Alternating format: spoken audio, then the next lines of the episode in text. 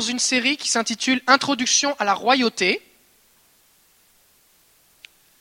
Et la raison pour laquelle eh bien, euh, ça s'appelle comme ça, c'est parce que la Bible dit que Dieu a fait de nous des rois. Alors pendant le, pendant le message, dans quelques instants, on va avoir besoin d'une feuille de déclaration. Donc Denis et, Hugues vont vous distribuer maintenant un, un document.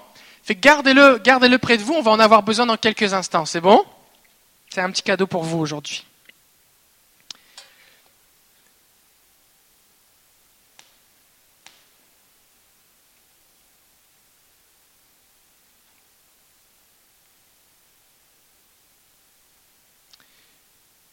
Et le titre du message ce matin, c'est Régner avec humilité.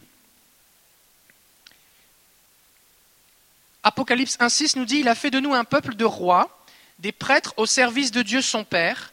À lui donc soit la gloire et le pouvoir pour l'éternité.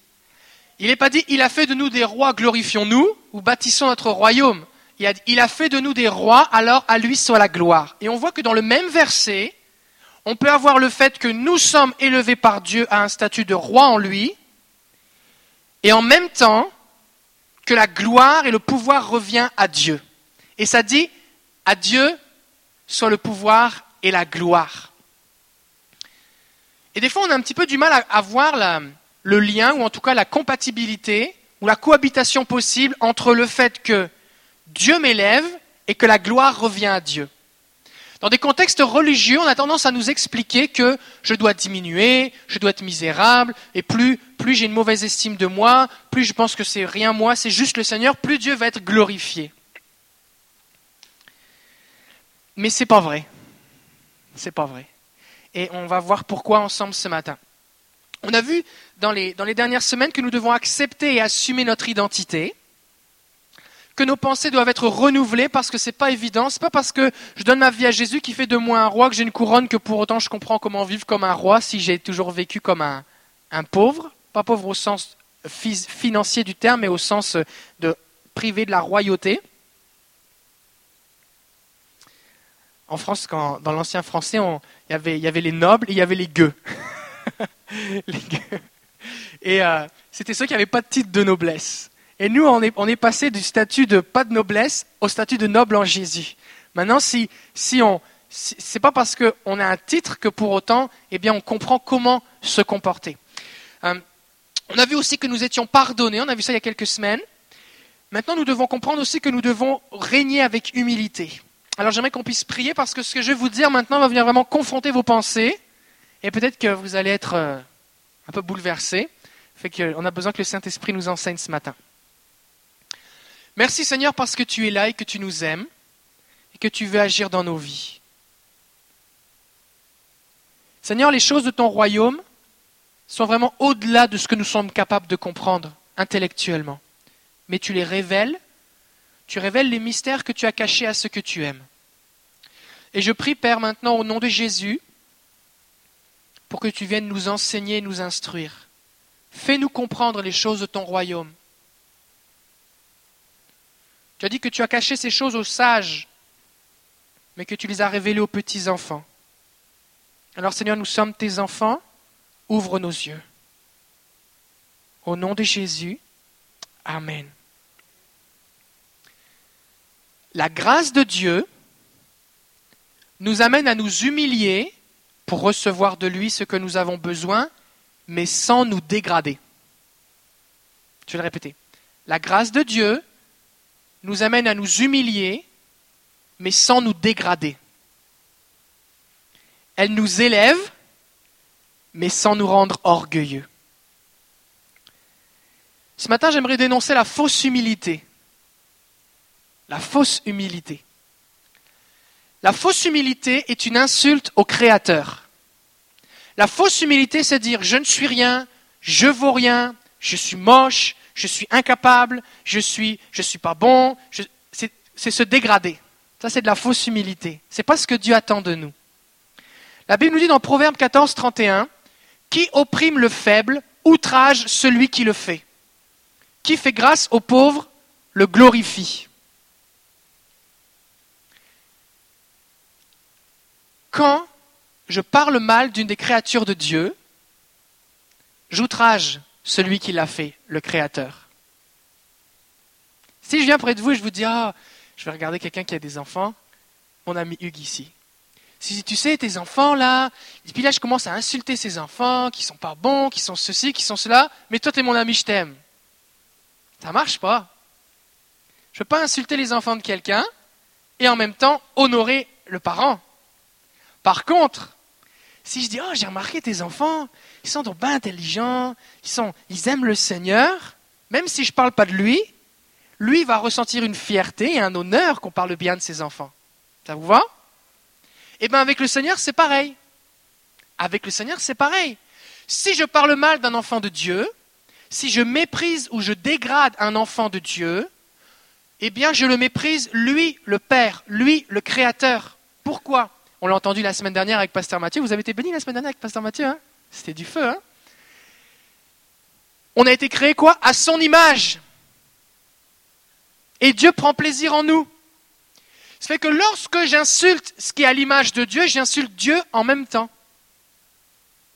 Alors je sais qu'ici, vous n'êtes pas de ceux qui insultaient les gens, vous n'êtes pas de ceux qui crachaient sur les gens qui font, la, qui font le monde dans la rue, vous n'êtes pas de ceux qui vous moquez du pauvre ou de celui qui est dans la difficulté, mais se pourrait-il que nous nous insultions nous-mêmes? Ah, je suis vraiment stupide, j'ai pas de tête, je suis vraiment pas capable, j'y arriverai jamais, qu'est-ce que je suis moche, j'aime pas mon nez, j'ai des trop grosses fesses, j'aime pas mes cheveux, j'ai pas assez de cheveux. Il y a des gens ici, ça vous parle parce que vous l'avez dit ce matin, vous le pensez tout le temps. J'aime pas mes mains, j'aime pas mes yeux, j'aime pas ma bouche, j'aime pas ma voix. Je me trouve pas bonne, je me trouve poche. Je suis donc un niaiseux.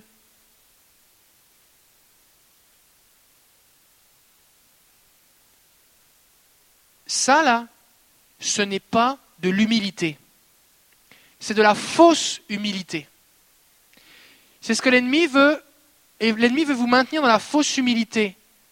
Vous amener à croire que vous ne valez rien, et ça vous dégrade.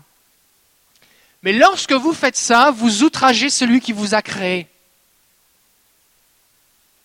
Alors que vous le pensiez dans votre tête, que vous le disiez à voix haute, que vous le regardez dans votre miroir, que vous vous regardez dans votre miroir pour le dire, ou que vous agissiez en conséquence de ces choses que vous vous dites à vous-même, vous outragez celui qui vous a créé. Tous les parents ici vous le diront. Quand un de leurs enfants dit Je me trouve pas beau, je me trouve moche, je me trouve une poche, tout ce qui finit par hoche,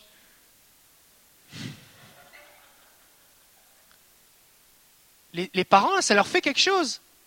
Je dis, mais non, quand tu es né, c'était l'un des plus beaux jours de ma vie, je t'aime tellement, ça fait des années que je travaille pour te donner à manger, c'est pas vrai que tu vas commencer à te faire du mal Je veux la meilleure chose pour toi, tu es capable, je t'aime, je te donne tout ce que, que tu as besoin. J'aime pas mon nez. Oui, mais on a le même parce que c'est les mêmes gènes. Papa, je suis pas content d'avoir tes oreilles. Ben là, c'est parce que je me sens insulté. Dieu nous a créés à son image. Quand je me dégrade, quand je me rabaisse, ou que j'accepte qu'on me le fasse, c'est un outrage à celui qui m'a fait. Pour le dire en français courant, c'est un péché. Ah ben là, pasteur, je pensais pas que tu allais me dire un truc pareil aujourd'hui.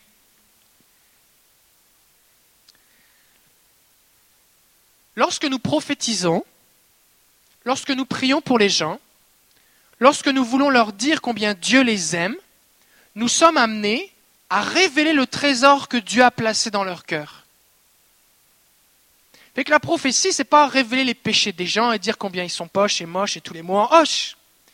La prophétie, c'est révéler ce qui est caché, ce que Dieu, le trésor que Dieu a placé dans les cœurs, pour que les gens se mettent à croire, vivre, penser, comme Dieu les voit, comme Dieu les a créés, les amener, leur révéler leur plein potentiel. Et c'est ce que Dieu fait. Et en général, quand Dieu vient nous parler, il va venir confronter des choses qu'on pense. Est-ce que, quelqu'un peut venir, peut me citer quelques versets bibliques, même si vous ne connaissez pas la référence précise, c'est pas grave, ou une histoire, vous pouvez juste le donner le nom de quelqu'un, où Dieu se présente, il dit, Salut, misérable punaise. Cloporte nauséabond. Quand est-ce que tu vas enfin faire ce que je te demande? Espèce de paresseux. Est-ce que tu t'es regardé? Est-ce que quelqu'un a vu ça dans la Bible? Non. Dieu vient voir des gens et lui dit Bonjour, vaillant héros. Et il a dit, ah ben là, tu, te trompes, moi je, moi je suis le plus petit de ma famille, ma famille c'est la plus petite de la tribu, la tribu c'est la plus petite du pays, alors tu, tu te trompes. Et qu'est-ce que fait l'ange de l'Éternel? Il dit vaillant héros, il répète. Pourquoi? Parce que Gédéon pense qu'il ne vaut rien, ça c'est ce que lui pense. Mais comment Dieu le voit, il le voit comme un vaillant héros. Il va l'encourager. Et quand Gédéon va se mettre à croire qu'il est en Dieu, avec Dieu, alors lui, le plus petit de tout le pays, va sonner de la trompette pour que l'armée se rassemble et des milliers d'hommes vont venir avec lui pour combattre. Et quand ils vont combattre les, les ennemis, vont dire pour J'éternel et pour Gédéon. Et les gens sont fiers d'être avec lui parce que c'est un vaillant héros et Dieu va lui accorder la victoire. Dieu va se présenter à un homme qui s'appelle Abraham. Et Abraham, il est vraiment vieux et il n'a pas d'enfant. Sa femme est très belle, elle est vieille aussi, même en étant vieille, elle est belle. Elle devait vraiment être belle, Sarah. Hein c'est quand tu es rendu dans les 80-90 ans, et puis qu'il y a des gens qui veulent te prendre ta femme parce qu'ils la trouvent belle, c'est qu'elle est belle.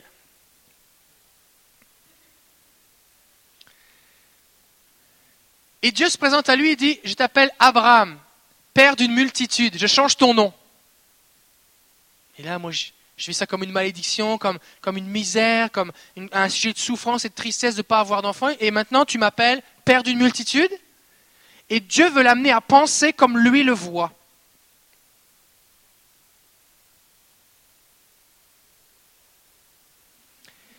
Quand Dieu nous dit des choses, en général, ça veut venir confronter ce qu'on pense. Et chaque fois que Dieu va vous dire quelque chose, que ce soit parce que vous lisez la Bible, vous entendez une prédication, quelqu'un prie pour vous, reçoit une parole, une vision de Dieu, et que vous dites Ah, mais moi je ne suis pas d'accord. Cette hésitation, cette résistance, c'est juste la preuve qu'un mensonge vient d'être démasqué. Parce que qui a raison? Est-ce que c'est ce que vous pensez, ce que vos parents ou vos amis vous ont dit, votre patron, vos collègues de travail, ou est-ce que c'est ce que Dieu dit qui est vrai? Le véritable, c'est Dieu. Ce que Dieu dit, c'est vrai. Tout le reste, tout ce qui est contraire à la vérité de Dieu, c'est un mensonge. Est-ce que ça vous a... Il y a des gens ici, vous avez du mal à juste dire je suis belle. Ah, des femmes. Il y a des gars ici, vous avez du mal à dire je suis capable. Je puis tout par celui qui me fortifie. Dieu m'aime. Je suis un enfant de Dieu. Juste, Juste de le dire, vous avez de la difficulté. Et ça, ça prouve qu'au fond de vous, vous ne le croyez pas. Maintenant, si vous ne croyez pas qui vous êtes, vous ne pouvez pas régner avec Dieu. Pas parce que Dieu vous disqualifie, mais parce que vous n'allez jamais accepter d'exercer l'autorité que Dieu vous donne.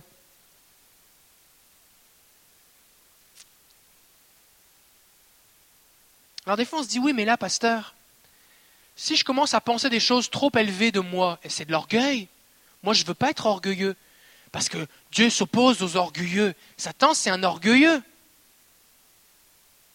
L'orgueil, c'est un péché. Alors des fois, on a peur d'être orgueilleux, et on fait passer une mauvaise estime de soi pour de l'humilité. On a spiritualisé notre problème. J'ai un gros complexe, j'aime pas mon nez, si vous avez un problème avec votre nez, c'est votre jour aujourd'hui. J'aime pas mon nez, parce que là on le voit, il au milieu de notre figure. Chaque fois qu'on se regarde dans le miroir, on le voit. J'aime pas mon nez.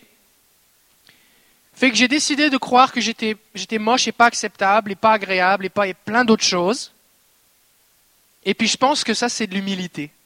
Je dis, bah, c'est de l'humilité, parce que je, me trouve euh, misérable. Mais c'est pas de l'humilité. C'est une fausse humilité. Des fois, on pense que pour être humble, on doit se rabaisser. Mais il y a une différence entre s'abaisser et se rabaisser. Quand je me rabaisse, eh bien, je, me dégrade. Je dis des choses qui ne sont pas vraies.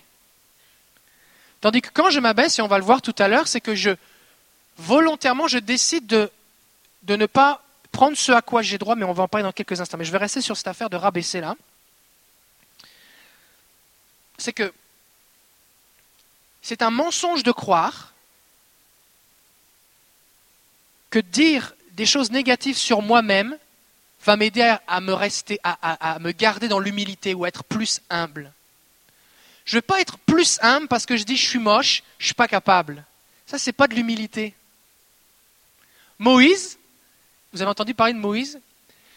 Moïse, lui, à un moment, eh bien, il va écrire, parce que c'est lui qui a écrit les cinq premiers livres de la Bible, Moïse était l'homme le plus humble de la terre. Puis ça l'a pas dérangé de l'écrire. Puis c'est vrai. Puis après ça, il n'y a pas un verset qui dit Et cela déplut à l'éternel. C'est juste vrai. Fait qu'on doit être capable d'être humble tout en sachant qui on est. Ça va? Si je, regarde un beau tableau, et puis que je commence à dire ah ce tableau est tellement moche, les couleurs sont mal choisies, les proportions sont mauvaises, les perspectives sont mauvaises, l'éclairage est mauvais, c'est vraiment ça ça, ça reproduit pas l'original, ce tableau est super laid. Est-ce que le fait d'insulter et de dégrader ce tableau va élever celui qui l'a créé, le peintre? À aucun moment. C'est aussi ridicule de penser qu'en me rabaissant et en disant des choses mauvaises sur moi-même, Dieu va être glorifié, que moi je vais être humble, il faut que je diminue et qu'il grandisse. Dieu ne se retrouve pas grandi du fait que je me rabaisse. Ça va? Dieu n'est pas grandi parce que je me rabaisse. Imaginez un général. On a, imaginez, on a deux généraux. Il y en a un qui est général d'une bande d'abrutis, pas équipés, pas formés, pas disciplinés, qui ont, qui ont peur, qui sont toujours dans la crainte, mais il est général sur cette troupe-là. C'est le général, c'est le chef. Waouh, il y a une gloire, c'est le général. Puis après ça, il y a un autre général. Lui, il est établi sur une troupe d'élite. Ils ont le meilleur équipement, la meilleure santé physique, la meilleure endurance. Ils ont peur de rien. Quand ils marchent, tout le monde tremble et s'enfuit. Et c'est leur général. Lequel reçoit le plus de gloire? C'est celui qui est, général au-dessus d'une troupe d'élite. Un roi qui serait le roi des cafards où le roi des gens, eh bien, euh, dans les gens dans son royaume, tout le monde est pauvre, tout le monde n'a pas d'éducation, tout le monde euh, vit dans la misère, mais c'est le roi. Puis il y en a un autre, prenons l'exemple de Salomon, qui règne sur un royaume où les gens sont tellement dans l'abondance, dans la prospérité, que même l'argent laisse traîner dans les rues, personne ne veut le ramasser parce que ça n'a plus de valeur. Qui a le plus de gloire? À l'heure, on a lu ce verset dans l'Apocalypse qui dit qu'il a fait de nous des rois, à lui soit la gloire. Plus nous allons vivre conscients de qui nous sommes et de ce que Dieu veut que nous soyons, à notre plein potentiel, plus Dieu va en retirer de la gloire. Pourquoi? Parce que nous allons dire, ça me vient de lui. Fait que si je fais juste m'élever moi-même et dire, oh, moi je suis glorieux, voici qui je suis, je parle juste de moi, tout vient de moi, je suis la source de moi-même, je me suis fabriqué moi-même, et que Dieu n'est pas dans l'équation, alors ça c'est de l'orgueil. Mais si je sais qui je suis et que je peux dire je suis qui je suis par la grâce de Dieu,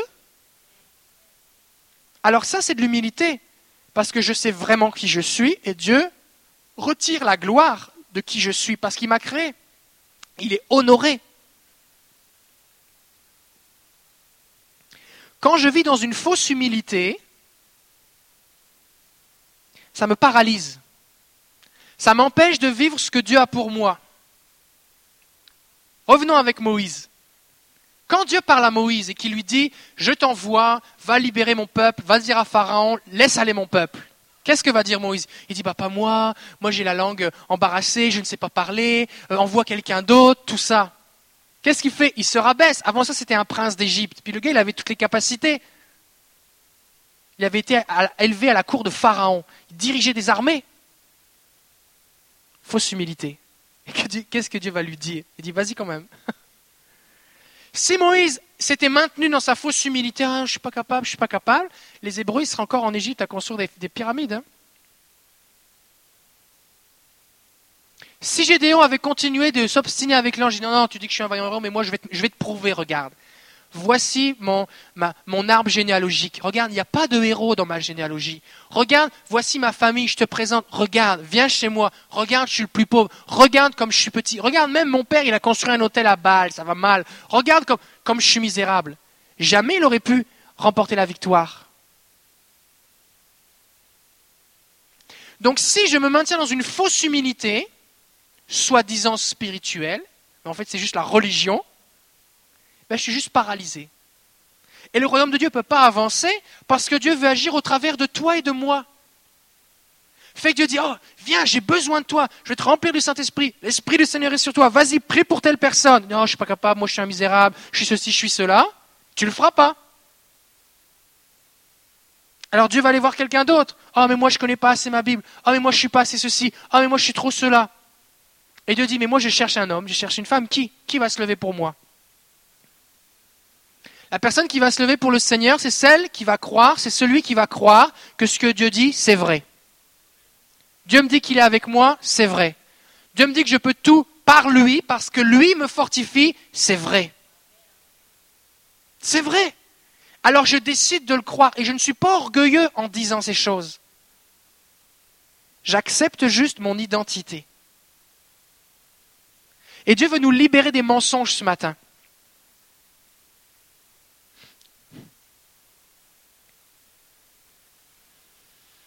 Je l'ai partagé lors du premier message, mais la Bible nous dit que tous sont péchés sont privés de la gloire de Dieu. Mais Jésus est venu pour nous, pour nous amener à la vie avec lui et nous glorifier. On l'a vu il y a quelques semaines, ceux qu'il a justifiés, il les a aussi glorifiés. Donc nous avons maintenant accès à sa gloire, nous avons maintenant accès à tout ce qu'il a pour nous, et nous devons entrer dans notre destinée. Des fois on se dit, ah mais moi j'ai pas de valeur, j'ai pas de valeur. Mais continuer de croire ça, c'est croire les mensonges du diable, c'est ce que le diable veut te faire croire.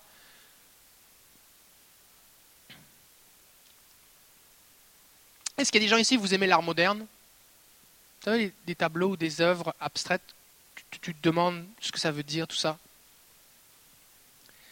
Des fois, ce qui se passe, c'est qu'on passe à côté d'un objet euh, d'art moderne, et puis on n'y prête pas attention. Puis on peut penser que ça n'a pas de valeur. Ou... Puis après ça, quelqu'un nous dit combien ça vaut. Et ça vaut ce prix-là parce que quelqu'un l'a acheté ce prix-là. Des fois, il y a des ventes aux enchères, on entend des, records dans les ventes aux enchères de tableaux, de, Van Gogh, ou je ne sais pas qui, Picasso. Et puis, euh, quelqu'un a payé 40 millions de dollars, 30 millions de dollars, dit Waouh Pourquoi ce tableau vaut tant? C'est parce que quelqu'un a payé ce prix-là. S'ils font une vente aux enchères et qu'au lieu que le prix monte, ils font baisser le prix parce que personne n'en veut, ça, ça prouve que la valeur du tableau n'est pas grande. Mais si quelqu'un est prêt à mettre 40 millions de dollars pour un tableau, c'est parce qu'il pense qu'il le vaut. Il y a une vente aux enchères historique qui a eu lieu il y a 2000 ans. C'est lorsque Jésus a payé le plus haut prix qui soit possible pour t'avoir toi. Et il a versé son sang qui vaut plus que tout l'or et l'argent du monde. Et ça, c'est la preuve de ta valeur. Ça, c'est ce que tu vaux. La valeur de ta vie, c'est la vie du Fils de Dieu. Ça, c'est ta valeur. Toute pensée ou parole qui vient contre cette réalité est un mensonge, est une insulte à Jésus qui est venu mourir et verser son sang pour toi.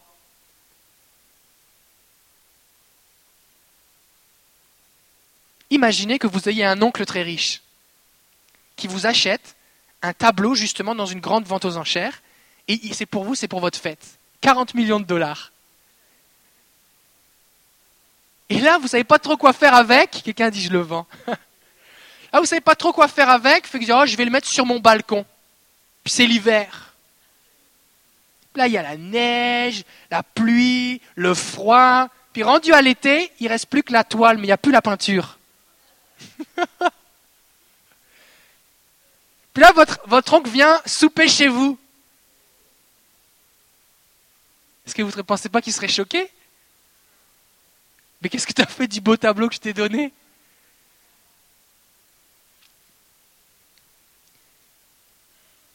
Si nous méprisons qui nous sommes, c'est un peu comme mettre ce tableau dehors. La peinture s'en va, il n'y a plus rien qui reste. Puis on pense que c'est de l'humilité. Ça, n'est pas de l'humilité. C'est offenser Jésus. Alors on ne le fait pas volontairement, vous et moi. On ne dit pas, tiens, aujourd'hui j'ai envie d'outrager Dieu, alors je vais m'insulter. C'est qu'on croit des mensonges, qu'on a, commencé à croire souvent tôt dans notre vie, par dans des circonstances, et on croit ces mensonges, et on les répète. Et si on les oublie, l'ennemi nous les rappelle et on développe des comportements. Et au bout d'un moment, le diable n'a plus besoin de nous le dire, parce que ça devient notre langage intérieur. C'est ce qu'on pense, c'est l'identité qu'on a acceptée. C'est comme ce beau tableau où on prend une étiquette et on met 25 euh, cents. Puis on l'accroche dessus. Puis chaque fois qu'on passe devant, 25 cents, 25 cents. Au bout d'un moment, on finit par oublier qu'on l'avait acheté 40 millions. Il vaut 25 cents celui-là. Des fois, l'ennemi met des étiquettes sur nous. Mais Dieu veut restaurer notre valeur. Il veut nous amener à vivre tout ce qu'il a prévu pour nous.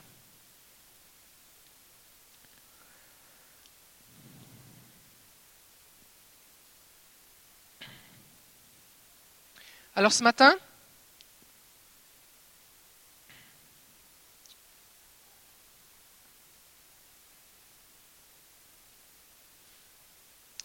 ce matin, j'aimerais rappeler quelque chose c'est que Jésus a dit, si quelqu'un veut venir à moi, qu'il me suive, qu'il renonce à lui-même, qu'il prenne chaque jour sa, sa croix, qu'il me suive. Porter sa croix, ça ne veut pas dire se flageller toute sa vie. Porter sa croix, ça ne veut pas dire se faire souffrir, parce que Jésus a souffert pour nous. Porter sa croix, c'est s'identifier à la mort de Jésus. C'est parce que Jésus est mort, moi aussi je suis mort. Et chaque jour, je veux me souvenir que je suis mort avec Christ. Mais Jésus, il a porté sa croix combien de temps? Mille ans? Deux mille ans? Trois cents ans? Trois semaines? Vingt-quatre heures? Il a porté sa croix de la cour de Pilate, le palais du gouverneur, jusqu'à la croix. Il est mort. Ensuite, il a été placé au tombeau. Et maintenant, qu'est-ce qu'il fait? Est-ce qu'il porte sa croix? Pourquoi on n'a pas une croix avec un Jésus dessus? Parce que nous ne fixons pas nos yeux seulement sur la croix. La croix était un passage qui a permis à Jésus d'arriver où? Sur le trône et de régner. Et la Bible ne nous dit pas que nous devons rester à la croix, mais nous devons, Jésus nous a fait asseoir avec lui dans les lieux célestes sur le trône, afin que nous régnions. Et si nous n'avons juste qu'un Jésus crucifié, alors nous sommes dans la défaite. Nous regardons, eh bien, notre, notre chef, notre guide qui a échoué. Les Romains ont été plus forts que lui. Les chefs religieux juifs ont été plus forts que lui. C'est ce qu'on peut penser. Mais il est ressuscité. Jésus actuellement, il ne porte pas sa croix. Il est assis sur le trône. Il prie pour nous.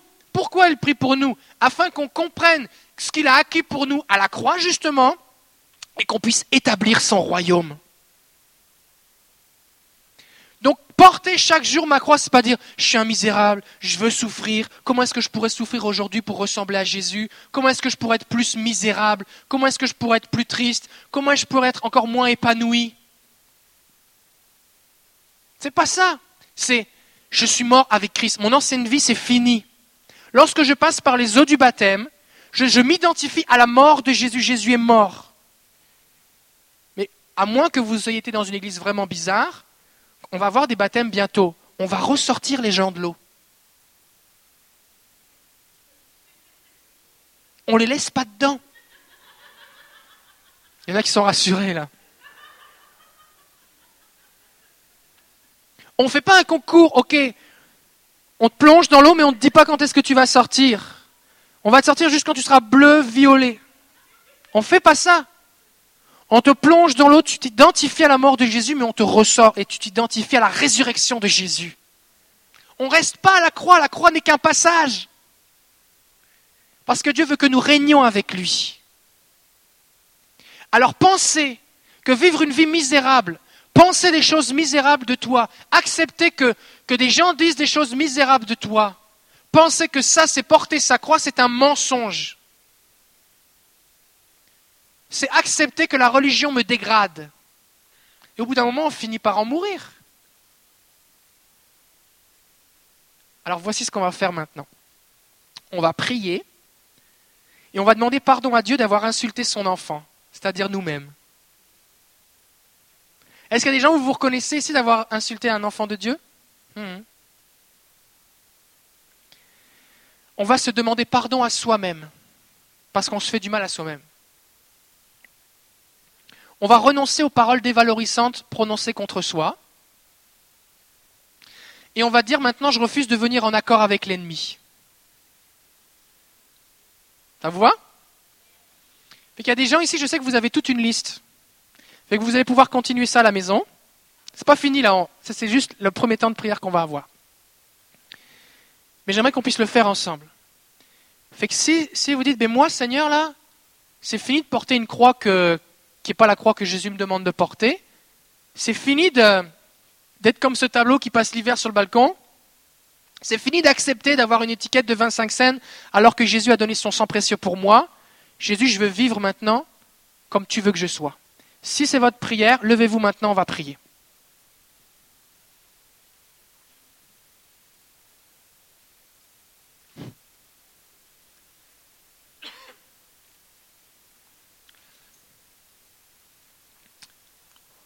Ok, on va prier ensemble. Seigneur Jésus, merci d'ouvrir mes yeux maintenant sur ce que tu m'as acquis à la croix. Je te prie maintenant que tu me révèles mon identité en toi. Je te demande pardon, Père, pour toutes les fois où j'ai insulté ton enfant. Je te demande pardon d'avoir méprisé ton image en moi. Je te demande pardon, Seigneur, pour tous les gestes, les actions que j'ai posées contre moi.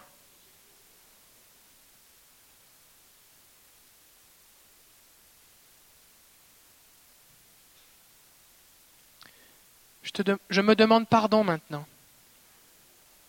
Là, vous allez dire votre prénom. David, je te demande pardon de t'avoir rabaissé, dégradé, et de t'avoir empêché de vivre ta destinée. Je te libère maintenant pour vivre tout ce que Dieu a prévu pour toi. Au nom de Jésus, je renonce maintenant à toute parole dévalorisante, méprisante, fausse prononcée contre moi. Prenez quelques instants pour juste faire la liste un petit peu, les choses que vous, que vous pensez, que vous dites sur vous-même. Puis renoncez-y. Ça, je le rejette. Ça, je le rejette. Ça, c'est pas vrai.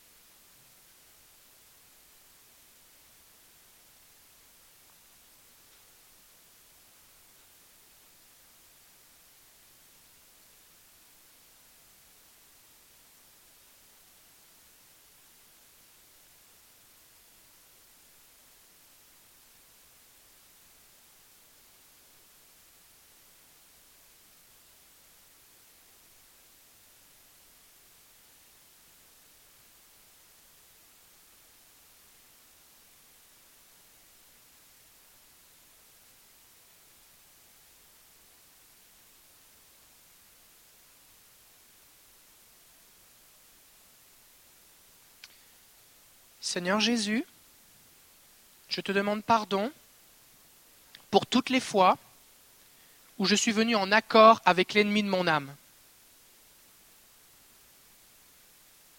Et je décide aujourd'hui d'être en accord avec ce que tu déclares. Je décide aujourd'hui de croire ce que tu dis à mon sujet comme étant la seule vérité. Saint-Esprit, ouvre mes yeux sur chaque mensonge que j'ai cru et guide-moi dans un processus de renouvellement de mes pensées. Je veux me voir maintenant comme toi tu me vois. Au nom de Jésus. Amen. Amen. Gloire à Dieu. Vous pouvez vous asseoir.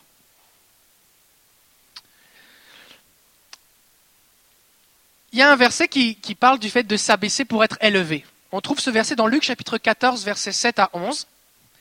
Jésus donne une parabole à ses invités et il dit, parce qu'il est, invité dans un festin, dans un grand banquet, et ça nous dit, il adressa ensuite une parabole aux conviés en voyant qu'ils choisissaient les premières places et il leur dit, lorsque tu seras invité par quelqu'un à des noces, ne te mets pas à la première place, de peur qu'il n'y ait parmi les invités une personne plus éminente que toi, plus importante on pourrait dire, et que celui qui vous a invité l'un et l'autre ne vienne te dire cède la place à cette personne-là.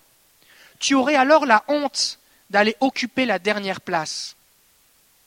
Mais lorsque tu seras invité, va te mettre à la dernière place, afin que quand celui qui t'a invité viendra, il te dise Mon ami, monte plus haut. Alors cela te fera honneur devant tous ceux qui seront à table avec toi. Car quiconque s'élève sera abaissé, et quiconque s'abaisse sera élevé.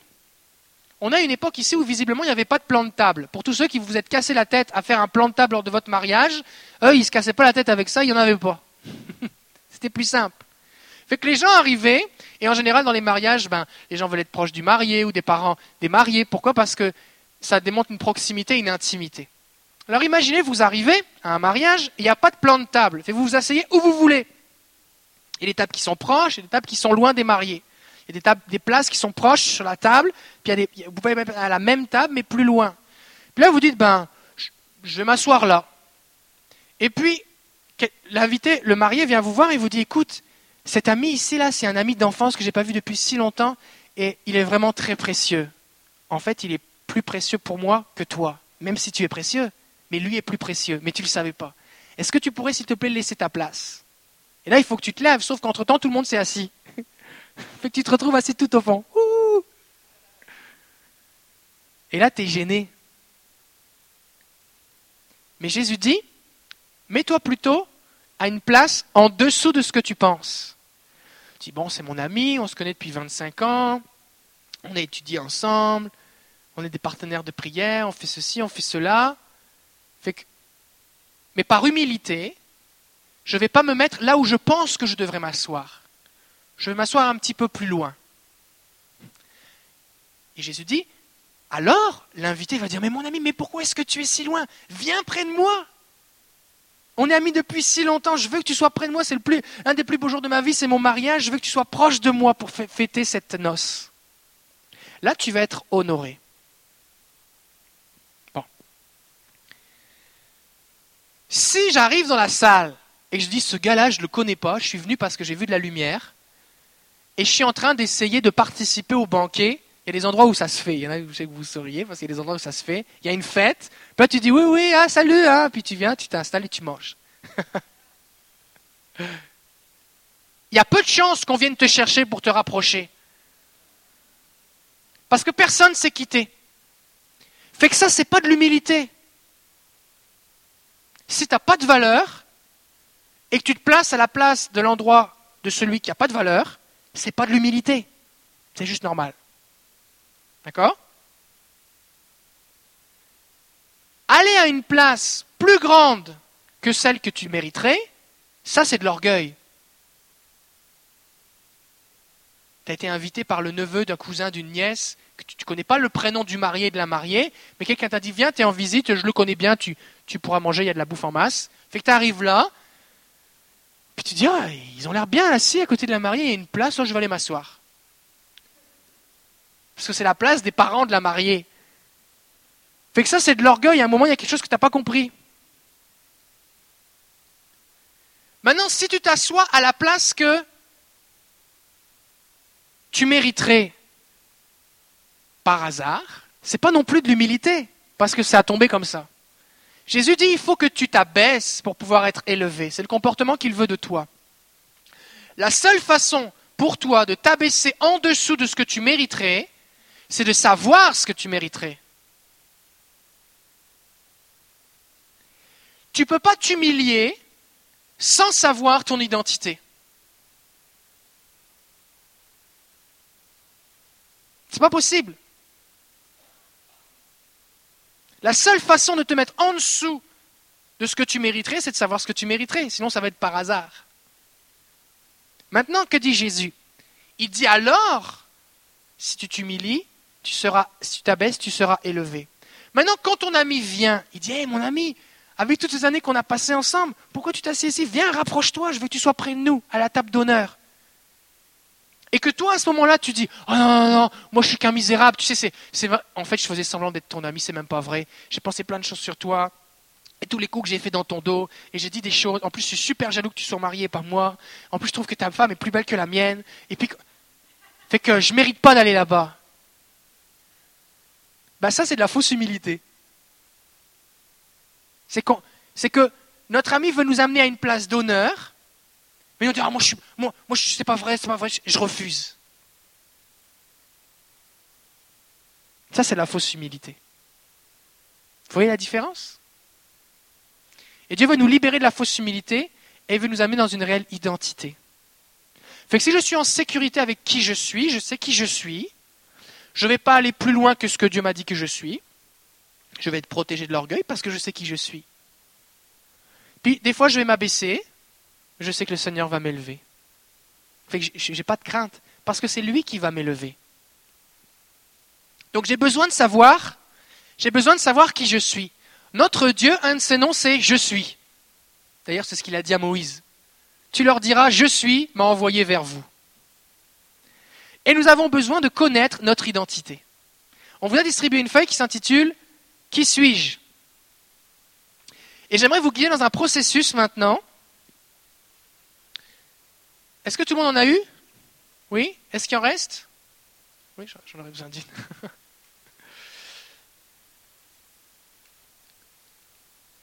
Toutes ces déclarations qui sont là sont en fait un résumé du verset biblique qui est inscrit juste à gauche. Des fois, c'est juste le, verset en tant que tel, des fois, c'est juste une synthèse du verset ou de plusieurs versets. Ce qu'on va faire maintenant, c'est qu'on va déclarer ces versets. On va le faire maintenant, et la raison pour laquelle on va faire ça, c'est parce que ça va venir confronter des mensonges. Il y a des choses que vous, vous allez lire et déclarer, vous allez trouver ça facile. Ah bah oui, c'est vrai. Il y a des choses, vous allez dire, oh, c'est vrai, Seigneur, je suis tellement content, merci. Mais il y a des choses dans le 10 ans, vous allez sentir tellement la présence de Dieu sur vous, le Seigneur veut interpeller votre, votre attention pour vous dire, hé, ça c'est important, je veux que tu le crois, c'est ton identité. Il y a des choses que vous allez lire, au moment où vous allez le dire, peut-être ça va générer des émotions. Peut-être vous allez sentir une résistance dans votre cœur, parce qu'au fond de vous, vous n'arrivez pas à le croire. Fait que ça, ça veut dire qu'il y a un mensonge, il y a comme une forteresse de mensonges qui est là dans votre cœur que Dieu veut, veut détruire. Mais il ne pourra pas le faire sans votre consentement fait que vous allez devoir l'identifier, dire Seigneur, maintenant je renonce à ce mensonge et je choisis de croire la vérité. Il faut 21 jours pour prendre une bonne habitude. Si vous voulez savoir si vous êtes dépendant à quelque chose, par exemple vous êtes dépendant au Pepsi, faites un test. Est-ce que vous êtes capable de ne pas en boire pendant 21 jours? Si vous êtes capable et vous survivez, sans vous rouler par terre, avoir la langue qui pend et écumer, c'est que certainement vous n'étiez pas dépendant. Si vous n'arrivez pas à tenir les 21 jours, c'est que certainement vous étiez dépendant. Prendre une bonne habitude, c'est pareil. Si tu te lèves tôt, une, fois, deux fois, mais si tu te lèves tôt 21 jours d'affilée, c'est comme, c'est comme une habitude qui est prise. Tu n'as plus besoin d'y penser, tu plus besoin de mettre ton réveil, tu te lèves. C'est pareil pour plein de choses. Ce que j'aimerais vous proposer, c'est qu'on va les lire ensemble, on va les déclarer. C'est bon? Et on va, ça va être comme une déclaration. On va dire, Seigneur, voici ce que je décide de croire et voici, je le déclare sur ma propre vie. On est tellement habitué à, déclarer des mensonges sur nous-mêmes. Là maintenant, on va déclarer la vérité, en tout cas la vérité de Dieu, qui est la seule des vérités. Et vous allez identifier, quand vous allez chez vous, vous allez identifier, je vous encourage à souligner ou à mettre une croix à côté, vous faites ce que vous voulez, un cœur, peu importe, sur les choses que précisément vous sentez que, hum, soit je sens particulièrement la présence de Dieu, le Seigneur veut m'attirer mon attention, soit je sens que j'ai la difficulté à le dire ou à le croire. Et pendant 21 jours, vous allez les déclarer tous les jours, ces choses en, particulier. Vous pouvez faire la liste au complet, mais au moins faites ceux sur lesquels vous avez de la difficulté. Et ce qui va se passer, c'est que vos pensées vont être renouvelées. Et vous allez vous mettre à agir différemment. Est-ce que ça va? Je, perds mes notes. Euh, quand vous allez identifier quelque chose avec lequel vous avez de la difficulté, simplement demandez à Dieu, Seigneur, c'est quoi le mensonge que je crois? Pourquoi j'arrive pas à croire, par exemple, que j'ai accès auprès du Père en tout temps?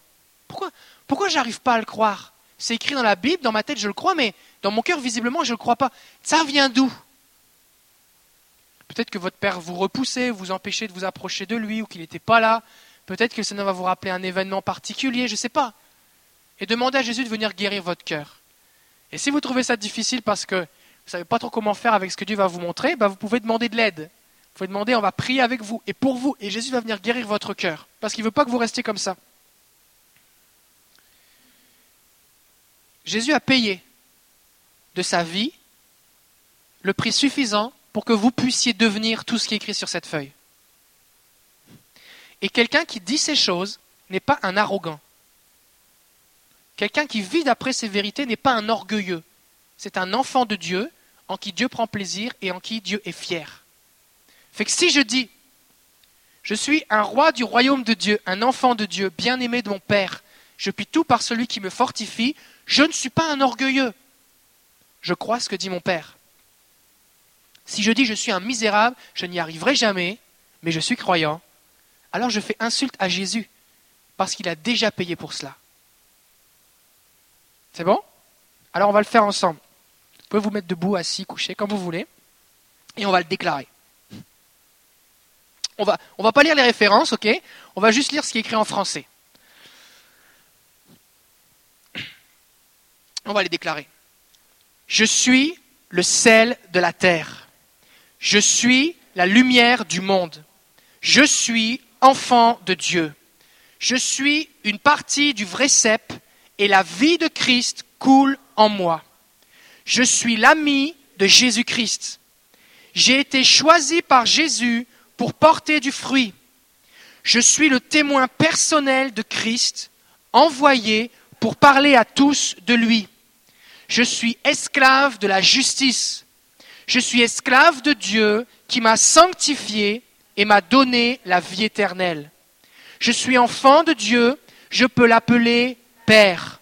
Je suis cohéritier avec Christ, j'hérite de sa gloire. Je suis le temple, la demeure de Dieu. Son esprit et sa vie vivent en moi. Je suis uni pour toujours au Seigneur et je forme un seul esprit avec lui. Je suis membre du corps de Christ. Je suis une nouvelle créature. Mon passé est pardonné et toutes choses sont devenues nouvelles. Je suis en paix avec Dieu et il m'a confié la tâche d'aider les autres à trouver la paix en lui. Je suis enfant de Dieu et je fais un avec les autres dans sa famille. Je suis enfant de Dieu et je recevrai l'héritage comme il l'a promis. Je suis un saint, un être sanctifié. Je suis citoyen des cieux. Je suis assis dans les lieux célestes dès maintenant. Je suis l'ouvrage d'édification de Dieu, créé en Christ pour faire son œuvre. Je suis citoyen des cieux avec toute la famille de Dieu.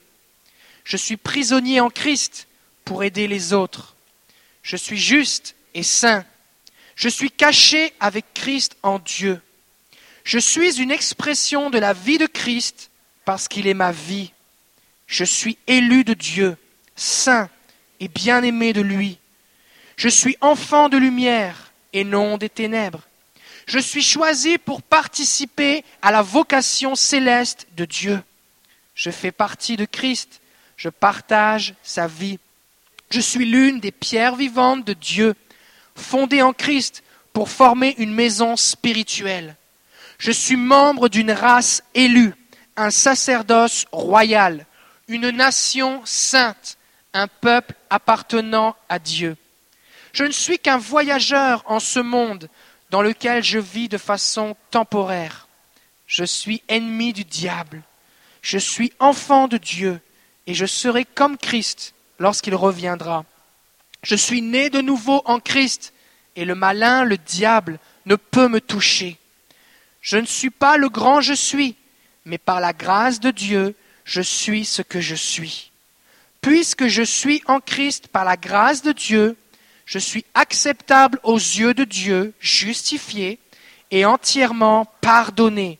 Je vis en paix avec lui. Le pécheur que est mort avec Christ et le péché ne règne plus dans ma vie. Je suis libéré du châtiment, ma condamnation, que mon péché méritait. J'ai été placé en Christ par Dieu. J'ai reçu l'Esprit de Dieu dans ma vie. Je sais reconnaître les bénédictions qu'il me donne. J'ai reçu les pensées de Jésus-Christ. Il me donne sa sagesse afin que je fasse les bons choix. J'ai été racheté à grand prix. Je ne m'appartiens pas, j'appartiens à Dieu. Je suis la possession de Dieu. J'ai été choisi par lui. Je suis marqué de son sceau. J'ai reçu le Saint-Esprit en promesse de mon héritage à venir. Puisque je suis mort, je ne vis plus pour moi-même, mais pour Christ. J'ai été rendu acceptable aux yeux de Dieu.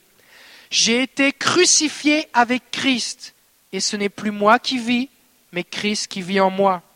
La vie que je vis à présent est la vie de Christ. J'ai été béni de toute bénédiction spirituelle. J'ai été élu en Christ pour être saint dès la fondation du monde. Je suis sans défaut devant lui. J'ai été choisi par Dieu, prédestiné pour être adopté comme son enfant. Je suis sorti de l'esclavage du péché par la rédemption et j'ai été pardonné. J'ai reçu sa grâce généreuse.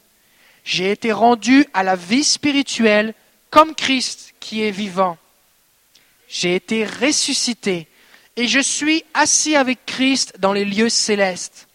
J'ai un accès direct au Père par le Saint-Esprit. Je peux m'approcher du Père en toute liberté, sans crainte et avec confiance. J'ai été délivré du pouvoir des ténèbres, du règne de Satan, et j'ai été transporté dans le royaume de Christ. J'ai été pardonné et libéré de tous mes péchés. Ma dette a été annulée. Christ lui-même vit en moi. Je suis fermement enraciné en Christ et je suis à présent fondé en lui. J'ai tout pleinement en Christ. Je suis spirituellement pur. Mon vieux moi pécheur a été enseveli. J'ai été enseveli, ressuscité et rendu vivant en Christ. Je suis mort avec Christ et ressuscité avec lui. Ma vie est maintenant cachée avec Christ en Dieu. Christ est à présent ma vie. J'ai reçu un esprit de force, d'amour et de sagesse. J'ai été sauvé, mis à part, sanctifié, selon le dessein de Dieu. Puisque je suis mis à part, sanctifié, et que je fais un avec Christ, il n'a pas honte de m'appeler son frère ou sa sœur. J'ai le droit de m'approcher avec assurance du trône de Dieu. Il pourvoira à mes besoins avec amour et bienveillance. Amen.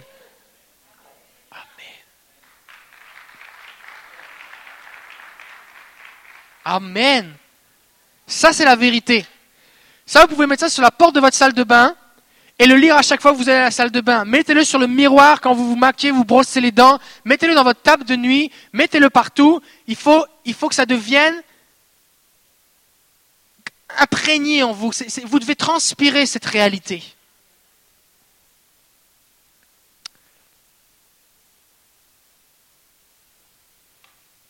Bon, on a vu ce que c'est que la fausse humilité.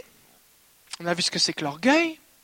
On a vu que qui nous sommes en Jésus. Et Jésus dit, à la fin de cette parabole, il dit, celui qui s'abaisse sera élevé. Celui qui s'élève sera abaissé, mais celui qui s'abaisse sera élevé. Donc, si nous sommes fidèles à Dieu, il va nous élever.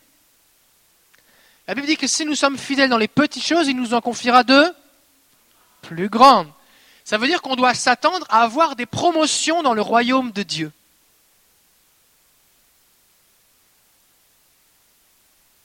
Maintenant, si nous sommes paralysés par une fausse humilité, nous refuserons les promotions.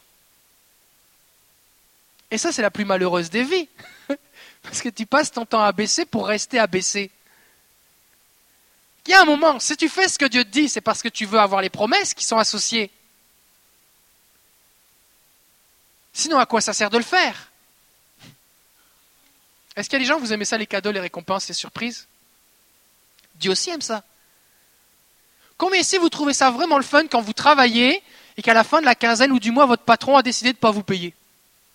Ah, C'est le fun, je travaille, pas de problème. Moi, j'aime juste travailler. Je travaille pas pour être payé, je travaille juste pour travailler. J'aime ça me lever tôt, j'aime ça pelleter la neige l'hiver quand il fait encore noir, j'aime ça être avec du monde euh, qui, qui, me demande plein de choses, j'aime ça être difficile, j'aime ça des fois avoir des accidents de travail, j'aime ça être brûlé, j'aime ça rentrer chez moi et juste aller me coucher, je suis pas capable de parler avec ma femme, j'aime ça juste, juste être brûlé, j'aime ça juste travailler, pas besoin d'être payé.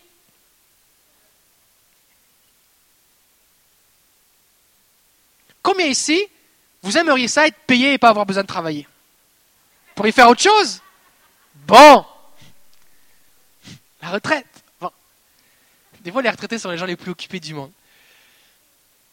Donc, si le Seigneur me dit celui qui s'abaisse sera élevé, j'ai besoin de m'attendre à ce qu'il m'élève. Et s'il m'élève, il est possible qu'il m'élève à une position qui est plus grande que ce que je pense que je suis. Donc, ce ce, la place dans laquelle il va m'amener, ou la fonction qu'il va me donner dans le royaume de Dieu va en général venir contre ce que je pense de moi-même. Et là, j'ai deux possibilités. Soit je m'oppose à Jésus et j'essaye de lui convaincre, de le convaincre qu'il s'est trompé de personne, comme Moïse, comme Gédéon. Soit j'accepte la promotion de Dieu. Imaginez que Dieu ait un appel sur votre vie et que des gens deviennent jaloux à cause de cet appel que vous l'ayez partagé avec vos frères et sœurs et qu'ils aient eu envie de vous tuer. Imaginez qu'en plus de ça, il vous est tellement haï qu'il vous ait vendu en esclavage. Mais comme vous êtes un bon gars, une bonne personne, que vous êtes fidèle, eh bien vous êtes rendu le chef des esclaves de l'endroit où vous êtes. Ensuite de ça, vous vivez une injustice. La femme du maître prétend que vous avez voulu la violer alors que ce n'est pas vrai, et vous vous retrouvez en prison injustement pendant des années. Comme vous êtes un bon gars travaillant et fidèle et serviable, vous vous retrouvez chef des prisonniers à servir le lunch à tout le monde. Et là, alors que des gens qui ont la possibilité de vous faire sortir de prison, eh bien, vous promettent de le faire, ils vous oublient pendant deux ans. Et pendant toutes ces années, vous restez fidèle à Dieu. Vous êtes tellement fidèle à Dieu que vous avez des songes, des visions et que vous êtes capable d'interpréter les rêves des autres. Que Dieu vous ait donné une grande sagesse Jamais vous n'avez levé le poing contre Dieu. Jamais vous n'avez laissé l'amertume vous ronger. Jamais vous n'avez laissé la colère vous détruire et briser votre relation avec Dieu. Vous avez été fidèle, fidèle, fidèle. Et un bon matin, c'est le jour de la promotion. Le chef du pays vient vous voir, enfin on vous appelle pour le rencontrer. C'est ce qui est arrivé à Joseph.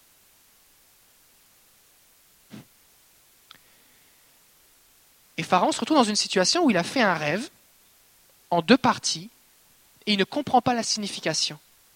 Et la Bible nous dit que le Pharaon dit à Joseph dans Genèse 41, verset 15, le Pharaon dit à Joseph, j'ai fait un rêve, personne ne sait l'interpréter, mais j'ai appris qu'il te suffit d'entendre un rêve pour l'interpréter. Joseph répondit au Pharaon, ce n'est pas moi, c'est Dieu qui donnera une réponse favorable à Pharaon. Ça ici, c'est de l'humilité. Il dit, ça vient pas de moi, c'est Dieu qui me le donne, mais tu vas avoir l'interprétation. La fausse humilité de dire, non, non, c'est pas vrai, moi tu sais, je suis juste un esclave, juste un gars accusé un tort, juste un misérable, c'est pas vrai, oublie-moi, je peux rien pour toi. Ça, c'est de la fausse humilité. La vraie humilité, c'est dire, oui, je peux faire quelque chose pour toi, voici qui je suis, mais ça vient de Dieu. et Dieu est glorifié. Mais je sais qui je suis. Donne ton rêve. Pharaon partage son rêve et Joseph donne l'explication. Et qu'est-ce qui se passe au verset 33 Pharaon dit, enfin Joseph va dire, à la fin de l'explication, il va dire, maintenant que le Pharaon trouve un homme intelligent et sage, et qu'il le nomme intendant de toute l'Égypte, que le Pharaon agisse et qu'il nomme des inspecteurs dans le pays pour prélever un cinquième des récoltes de l'Égypte pendant les sept années d'abondance. Parce qu'il y, allait avoir sept années d'abondance et ensuite de ça, sept années de famine. Alors Joseph donne l'interprétation du rêve, voici ce qui va se passer, la signification, et dit maintenant, il donne le conseil, parole de sagesse, voici ce qu'il faut que tu fasses au roi. Il dit pas c'est moi qu'il faut que tu engages, il dit il faut que tu trouves quelqu'un. Et là, malgré le fait qu'il sait ce qu'il faut faire, là il se met dans une position d'humilité. Il pourrait dire écoute, je peux t'aider si tu veux, justement en ce moment j'ai rien à faire, je suis en prison. Fait que, on peut faire un deal, tu me fais sortir de prison, puis je m'occupe de gérer la récolte. Non, il ne dit pas ça. Il dit juste, trouve quelqu'un. Voici la personne qu'il te faut. Et il attend. Et là, il est dans une position d'humilité. Il sait qui il est. Il a fait sa job. Il a utilisé son don d'interprétation des rêves pour interpréter le rêve, donner une parole de sagesse. Et il est là, il attend. Et là, Pharaon va dire, verset 38, le Pharaon dit aux gens de sa cour, pourrions-nous trouver un autre homme comme celui-ci qui a en lui le souffle de Dieu? Pharaon dit, ben là, il n'y a personne dans tout le pays qui est plus intelligent et plus rempli de Dieu que toi. Fait que c'est toi notre homme. Et Joseph répondit, non, c'est pas vrai, je ne suis un misérable. Non, non, il dit rien. Il dit rien. Il accepte.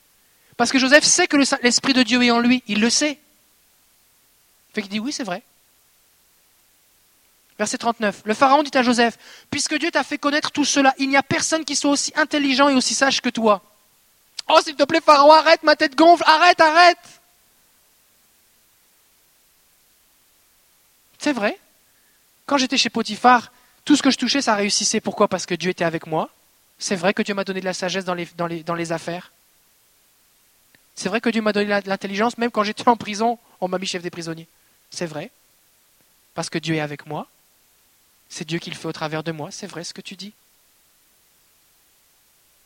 Et Pharaon lui dit, c'est toi qui seras intendant de ma maison, et tout mon peuple dépendra de tes ordres. C'est seulement par le trône que je serai plus grand que toi. Le Pharaon dit à Joseph, regarde, je te nomme intendant de toute l'Égypte.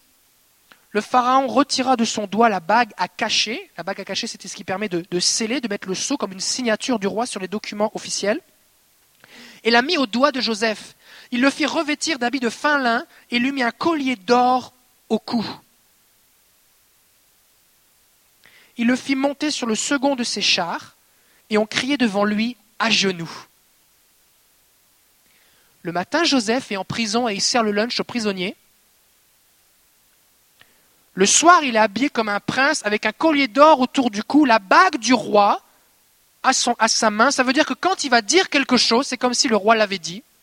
Il a tout pouvoir. Et il est mis sur le plus beau char du pays, le deuxième plus beau char. Et il y a quelqu'un qui marche devant le char qui dit à genoux. Et les gens se prosternent et se mettent à genoux devant lui pendant qu'il passe. Donc Joseph, les chevilles, la tête, est-ce que ça va? Est-ce que c'est ce que Joseph a demandé? Est-ce qu'il est arrivé là par la grâce de Dieu? Est-ce que c'était la volonté de Dieu? Depuis son enfance, Dieu lui avait annoncé son plan et sa destinée. Et quand ses frères vont venir se prosterner devant lui, ça va juste être l'accomplissement de ce que Dieu lui avait dit des dizaines d'années auparavant. Est-ce que Joseph est un orgueilleux arrogant lorsqu'il marche dans sa destinée? Non. toute sa famille a été protégée de la famine parce que Joseph a été un bon intendant en Égypte et ils ont pu être nourris. Et ils ont été mis dans une bonne partie du pays.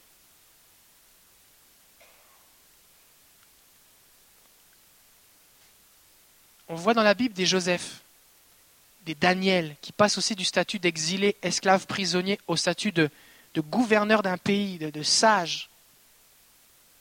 Des Joseph, des Daniel, des Esther qui est une pauvre petite orpheline qui se retrouve reine d'un pays et qui va pouvoir sauver son peuple. Beaucoup ici, vous êtes fidèles. Et le Seigneur a un plan pour votre vie. Mais la question que j'aimerais vous poser ce matin, accepterez-vous la promotion de Dieu lorsqu'elle viendra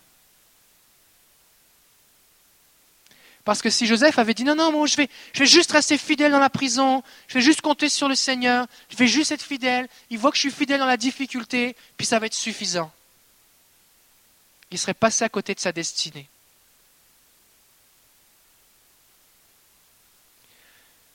Et je crois ici qu'il y a plusieurs catégories de personnes.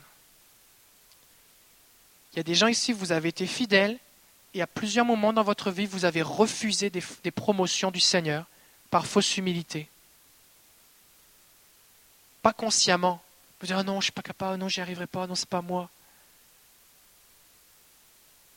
Et cette promotion qui est là, elle est juste pour vous. Dieu ne l'a pas donnée à quelqu'un d'autre. L'appel de Dieu sur votre vie, il est pour vous. Dieu ne le donne pas à quelqu'un d'autre. Et il attend. Et il attend que vous acceptiez de croire ce qu'il dit de vous pour que vous puissiez vivre tout ce qu'il a prévu pour vous. Et il y a d'autres personnes ici, vous êtes fidèles avec le Seigneur, et il y a des promotions qui s'en viennent. Et au moment où le Pharaon va venir vous voir pour vous dire c'est toi que je choisis, ça va être le temps de dire d'accord. Ça va être le temps de dire je suis ce que je suis par la grâce de Dieu et je vais accomplir cette mission non pas par mes propres forces, mais par la grâce de Dieu. Mais je vais le faire parce que Dieu va être avec moi. Je ne vais pas juste dire je ne suis pas capable alors je ne le fais pas. Je vais le faire par la grâce de Dieu.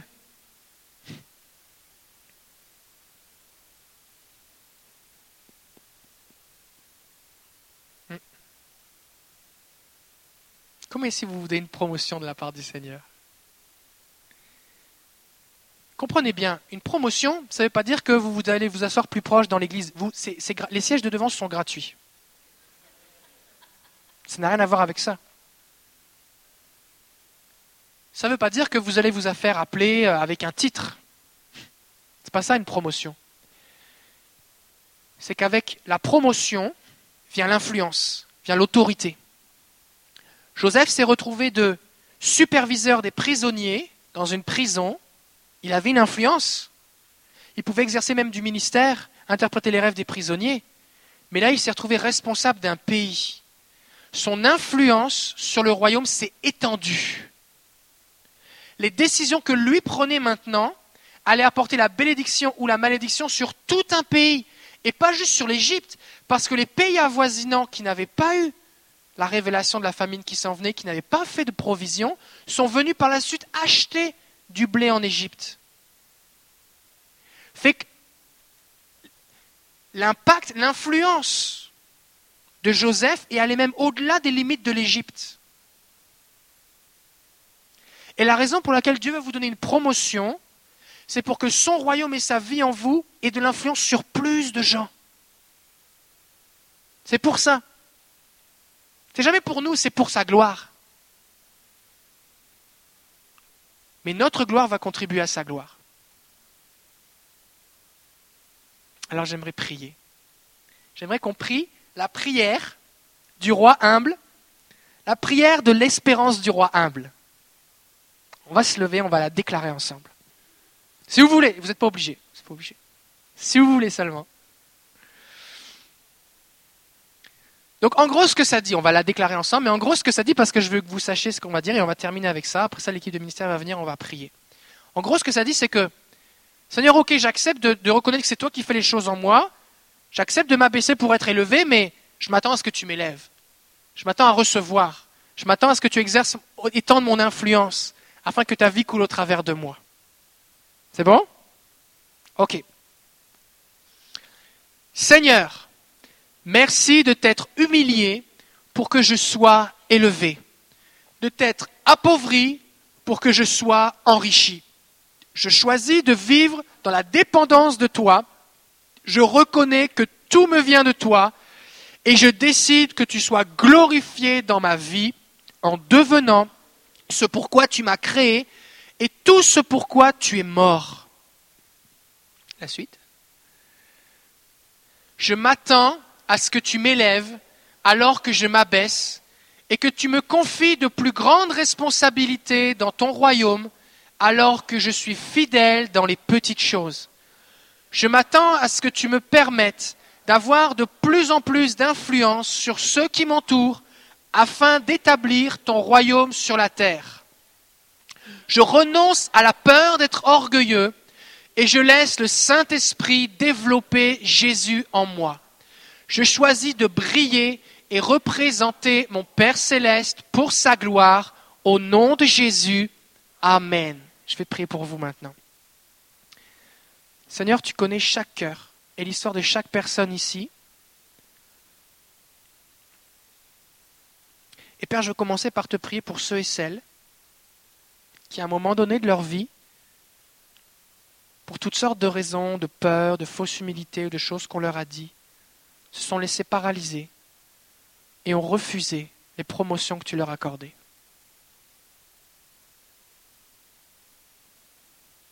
Et Père, ton appel et tes dons sont irrévocables. Alors ça veut dire que cette promotion est toujours disponible. Alors je prie maintenant au nom de Jésus pour que ces manteaux d'autorité et d'influence, la bague que tu as réservée pour eux, le char, comme pour Joseph, leur soit donné maintenant. Je te prie qu'ils puissent accepter de vivre ce que tu as pour eux. Je prie Père maintenant pour une plus grande influence dans la famille. Des gens ici, vous avez dit même moi je suis juste le plus jeune dans ma famille, mais vous allez devenir l'homme et la femme de Dieu, celui qu'on écoute, celui à qui on demande des conseils et de la prière. Des gens ici dans votre travail, Dieu va vous donner une promotion et vous allez devenir un sujet de bénédiction pour ceux qui sont qui deviennent vos subalternes. Père, je prie maintenant que tu élèves tes enfants dans chaque domaine de la société, afin que des gens de toutes les sphères de la société aient accès à ton royaume, à ta paix, à ton amour, à ta bonté. Père, je prie maintenant au nom de Jésus pour ceux qui sont en train de persévérer, qui se sentent comme Joseph dans une prison, oubliés. Merci parce que toi, tu n'oublies pas. Et j'appelle ce jour maintenant de la promotion.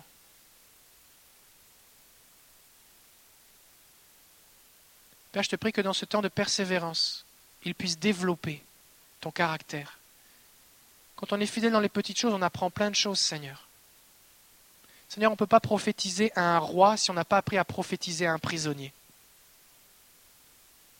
Alors je prie que chacun ici apprenne à développer la vie de l'esprit, à étendre ton royaume auprès des petits, auprès de lui, pour être capable de le faire un jour auprès des grands. Prie pour ce temps de préparation et d'accélération au nom de Jésus. Et Père, j'appelle ce jour de promotion maintenant.